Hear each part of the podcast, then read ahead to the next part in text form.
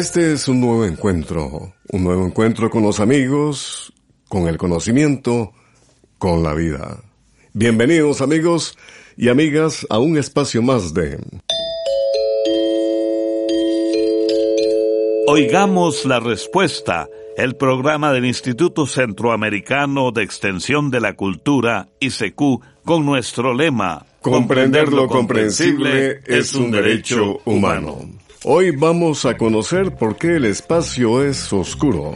Nos preguntan dónde está el cementerio más grande del mundo. ¿Cómo se hacen los semilleros para café? Bien, comencemos entonces esta nueva experiencia de las preguntas y las respuestas. Desde Usulután, El Salvador, el señor Elmer Flores nos ha enviado al WhatsApp su consulta que dice, deseo saber cómo se elimina el ácaro que produce la barrosis en las abejas. Escuchemos la respuesta. La barrosis es una enfermedad de las abejas producida por un ácaro parecido a una garrapata pequeña llamado barroa. Estos ácaros se pegan en la panza de las abejas, lo que hace difícil notarlos, especialmente cuando está comenzando a infestarse la colmena. La barrosis se propaga de una colmena a otra de varias maneras. Por ejemplo, cuando las abejas entran a otras colmenas en forma equivocada. Los apicultores también extienden la plaga cuando llevan a sus colmenas enjambres contaminados y cuando adquieren reinas de origen desconocido. Una vez que la colmena tiene los ácaros, comienzan a reproducirse. Los ácaros de barroa pican a las abejas y les chupan la sangre y además les inyectan sustancias dañinas a través de la herida. También les transmiten diferentes microbios que les ocasionan mucho daño. El sistema más sencillo para controlar la barrosis consiste en aplicar productos que matan los ácaros, como por ejemplo el apistán. En el empaque del producto vienen las indicaciones de cómo se debe usar. Otra manera de controlar la plaga es mediante el uso del ácido fórmico al 85%, que resulta muy efectivo y que si se usa de forma apropiada no contamina. Una manera de aplicar esta sustancia es por medio de una tira de cartón de 10 centímetros de ancho por 25 de largo. Esta tira se humedece con tres cucharaditas de ácido fórmico. Se cubre la tira con un sedazo y se coloca dentro de cada colmena infestada y se deja allí unas 24 horas. Se recomienda repetir el tratamiento cuatro veces, permitiendo que pase una semana entre una aplicación y la otra. Hay que tener cuidado de no poner el producto demasiado concentrado, pues los vapores que despide sí pueden afectar a las abejas. Además, queremos decirle que para manejar el ácido fórmico hay que usar la protección adecuada y tener mucho cuidado porque quema la piel y los ojos. Además, no se debe dejar en donde los niños puedan cogerlo. Envíennos sus preguntas a nuestros medios, que siempre estamos muy atentos y deseosos de servirles en este espacio de Oigamos la Respuesta. ¿Cuál es el misterio del Triángulo de las Bermudas? Es la pregunta del señor Alexel Ramón Velázquez Amador que nos ha enviado esta consulta a nuestro Facebook desde Nueva Segovia, Nicaragua. Escuchemos la respuesta.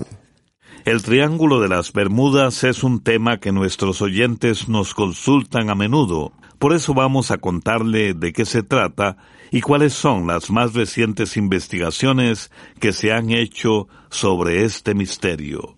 El Triángulo de las Bermudas es una zona del Atlántico que tiene forma de triángulo con los ángulos en la ciudad de Miami, en las Islas Bermudas y en Puerto Rico. Se empezó a hablar de este lugar hace unos 70 años cuando en revistas y periódicos se reportaron los casos de dos aviones y un barco que habían desaparecido cerca de las Bermudas. Desde entonces, el tema llamó la atención del público y empezaron a aparecer artículos en revistas y periódicos con todo tipo de explicaciones acerca de estas desapariciones.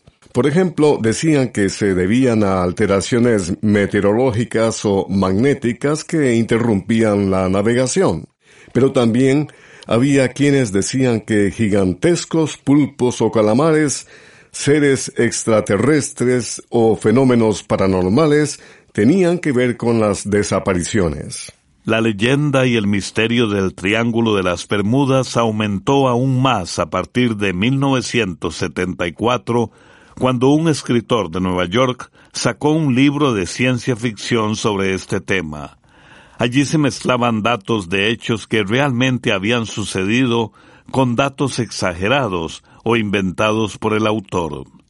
De ese libro se vendieron unos 20 millones de ejemplares y muchísima gente empezó a hablar de las supuestas desapariciones que ocurrían en ese lugar. Los temas de misterio atraen mucho a la gente, por eso este asunto del Triángulo de las Bermudas ha seguido siendo tema de programas de televisión y artículos de revistas que buscan sacar provecho económico de él. En años recientes se han propuesto otras explicaciones a las desapariciones de naves y aviones. Una de ellas dice que en el fondo del mar de esa parte del Atlántico se produce más gas metano que en cualquier otra parte del mundo. Este gas, el gas metano, presiona tratando de salir, y cuando la presión es muy grande, rompe la capa de arcilla que cubre el fondo marino y deja salir una enorme burbuja de gas que sube a la superficie.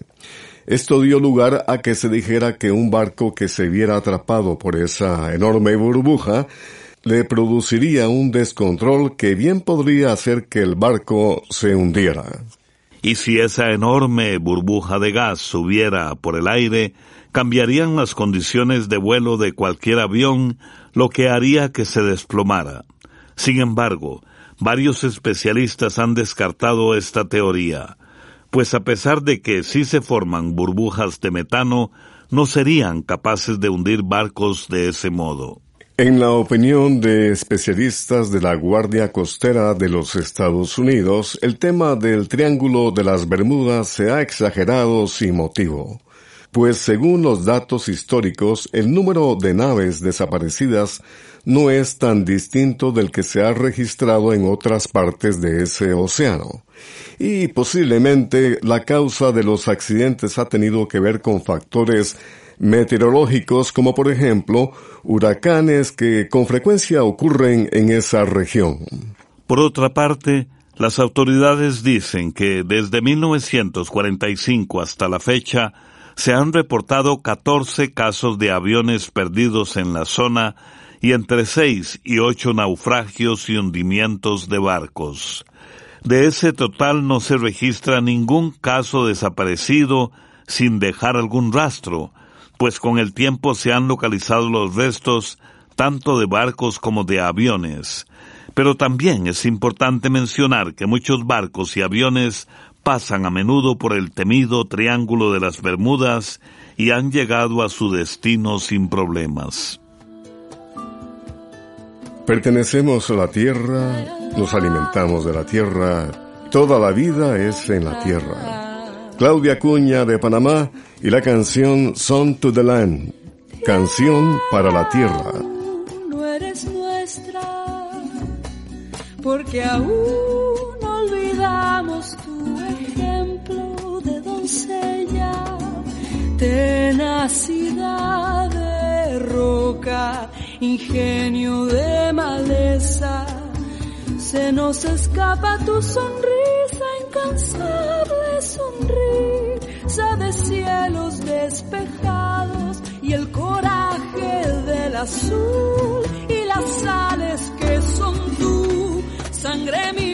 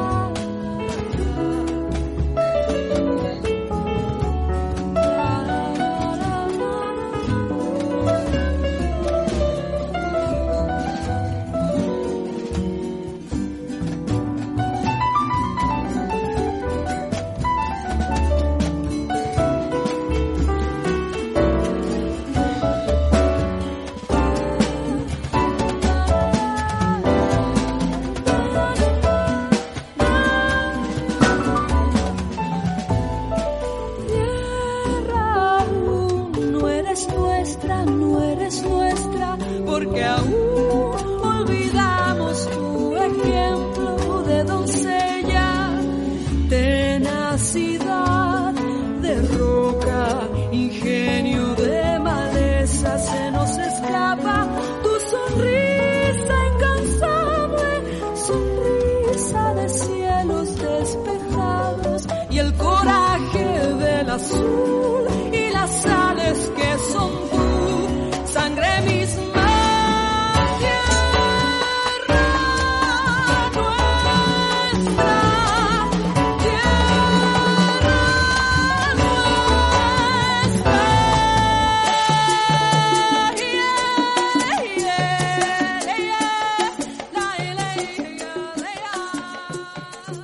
Envíenos sus preguntas al apartado 2948-1000 San José, Costa Rica.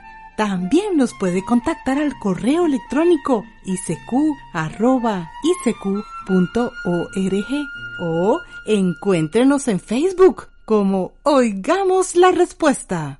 Ya estamos de regreso y el señor Rommel Araya Martínez nos envía un WhatsApp desde San José, Costa Rica y nos pregunta, quiero saber del cementerio más grande del mundo llamado Wadi Salan.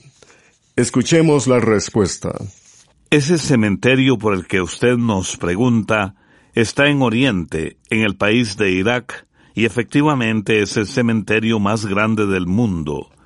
Wadi Usalam, que en árabe quiere decir Valle de Paz, abarca un área de aproximadamente 6 kilómetros cuadrados en medio de las áridas tierras de esa región. Quienes han estado allí dicen que las lápidas o tumbas se extienden tan lejos que no se puede ver el fin. Y en fotografías tomadas desde el aire, el lugar parece una ciudad más, no el enorme cementerio que es en realidad. Pero, ¿por qué este cementerio es tan grande? Pues resulta que durante 1400 años se han enterrado en Wadi Salan los restos de los creyentes de la religión musulmana. Esto significa que hay enterrados cerca de 8 millones de personas. Otra razón por la que tanta gente se sepulta en este lugar es que está muy cerca de la mezquita o iglesia de Ali, quien fue el primer sacerdote musulmán. Esta mezquita es un lugar sagrado para los musulmanes. Queda poco espacio en el cementerio de Wadi Salam, pero se sigue enterrando a la gente de la manera tradicional. La razón es que en la religión islámica o musulmana no se puede incinerar un cadáver que sería una alternativa para aprovechar el espacio. Lo que sí se han construido son tumbas subterráneas. El cementerio Wadi Salam es visitado no solo por los parientes de los difuntos, sino también por turistas que quieren conocer esta impresionante ciudad de los muertos. No se olviden que los esperamos en nuestro canal de YouTube con Veamos la Respuesta. He oído hablar de unas papas que son cancerígenas. ¿Es cierto esto? Es lo que nos pregunta el joven Eliel Obregón Miranda. Nos ha enviado su consulta a nuestro Facebook desde Matagalpa, Nicaragua. Escuchemos la respuesta. No hay papas que produzcan cáncer. Posiblemente esa idea provenga de una sustancia que producen las papas cuando quedan expuestas a la luz. Esa sustancia se llama solanina y es un veneno que le sirve a la planta para defenderse de insectos y enfermedades. La solanina aparece en las papas en forma de mancha verde que tiene un sabor amargo. Si una persona come una papa que tenga esta mancha, le puede irritar el estómago y puede sufrir de diarrea, dolor de cabeza o vómito. Pero queremos decirle que, según estudios científicos, habría que comer una enorme cantidad de papas con esta sustancia para que la persona tuviera daños graves en la salud.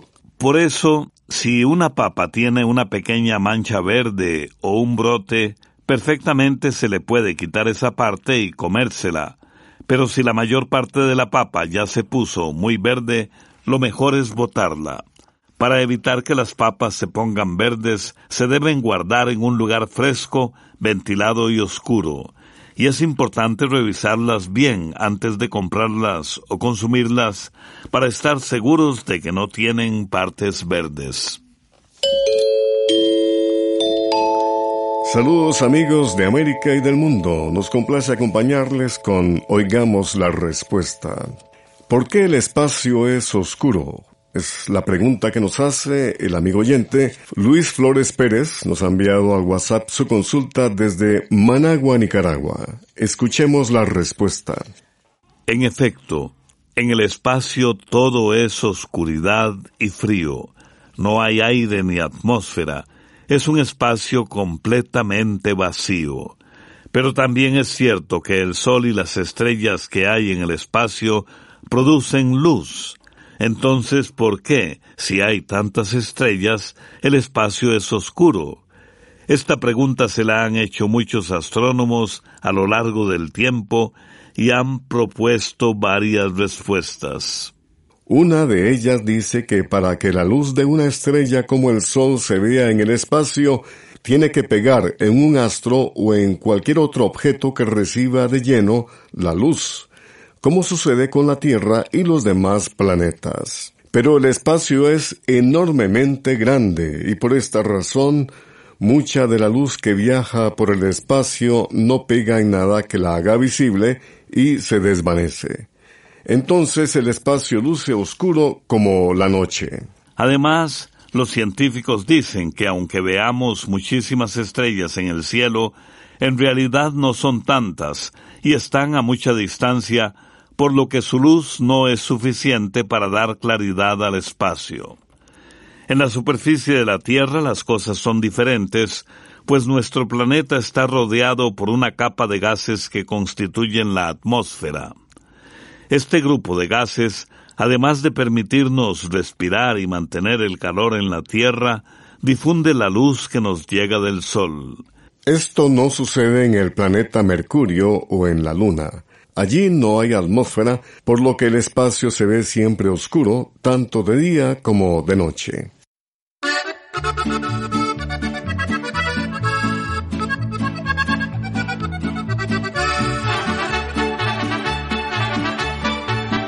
Hay ojitos que roban la calma y los tuyos me la están robando y por ellos se muere mi alma. Hay ojitos que me están matando, ojitos bonitos me están acabando, ojitos bonitos que me están matando.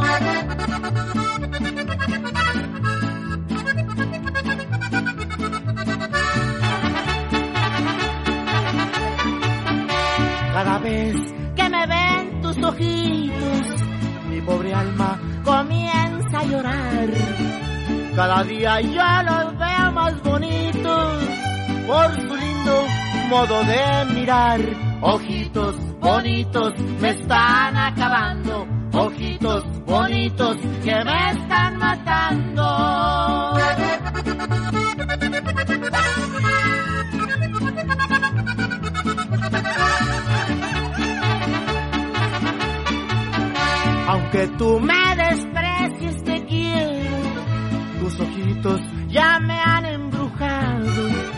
Yo quisiera que no seas ingrata y te vengas conmigo a mi lado. Ojitos bonitos me están acabando. Ojitos bonitos que me están matando. También puede contactarnos a través de un mensaje de WhatsApp al teléfono código de área 506, número 8485-5453. Y luego de la música continuamos con nuestros amigos y amigas oyentes y aquí está una consulta que nos hace Pedro Valle al WhatsApp del ICQ desde Nicaragua y dice, ¿cómo se hacen los viveros o bancos para sembrar café? Escuchemos la respuesta. Cuando queremos sembrar café, primero se debe buscar semilla de una variedad que se dé bien en la zona donde se piensa sembrar. Se deben escoger las semillas que no tengan manchas ni estén rotas y que provengan de plantas resistentes a las enfermedades y que den una buena cosecha. A los granos se les debe quitar la cáscara roja antes de sembrarlos. Esto va a servir para que germinen más rápido. Para hacerlo se ponen a remojar en agua durante uno o dos días hasta que la cáscara se suavice. En cuanto al semillero, banco o germinador, lo que se recomienda es hacer cajones llenos de arena de río. El tamaño depende de la cantidad de semillas que desee sembrar. Por ejemplo, en un vivero o banco de un metro de largo por un metro de ancho y 30 centímetros de profundidad, puede sembrar un kilo de semilla. Las semillas se siembran a media pulgada de profundidad. Conviene que los bancos o cajones se construyan elevados sobre el suelo para evitar que las salpicaduras de agua de lluvia y animales domésticos dañen las plantitas. Con esos cajones elevados también se evita que ciertos hongos que viven en el suelo contaminen el semillero.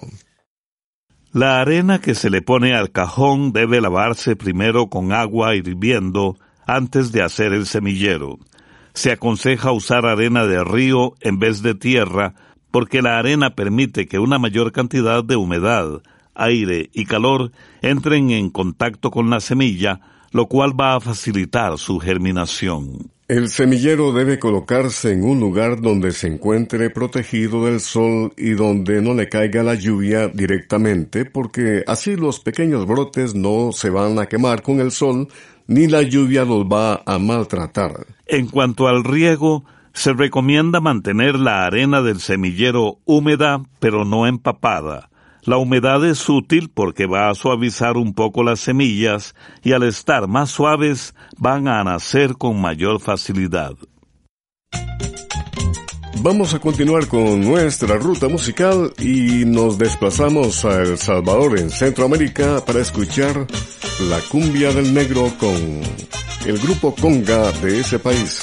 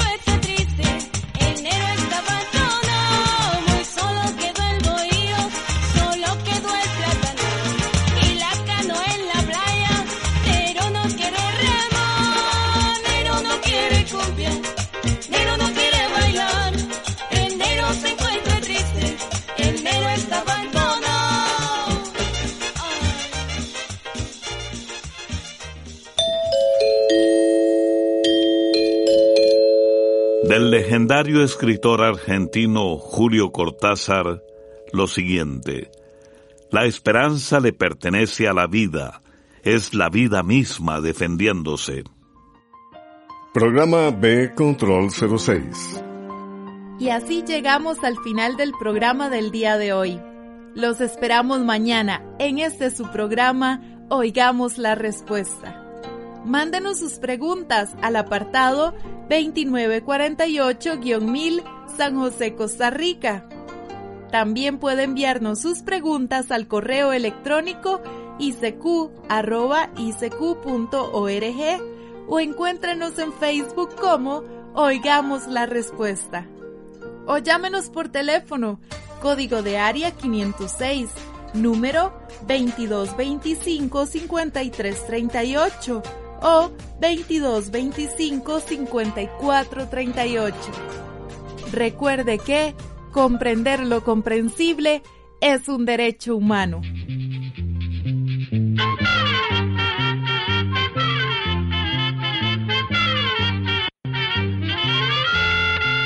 Llegó el momento de despedirnos. Se va a la escuela, se va cantando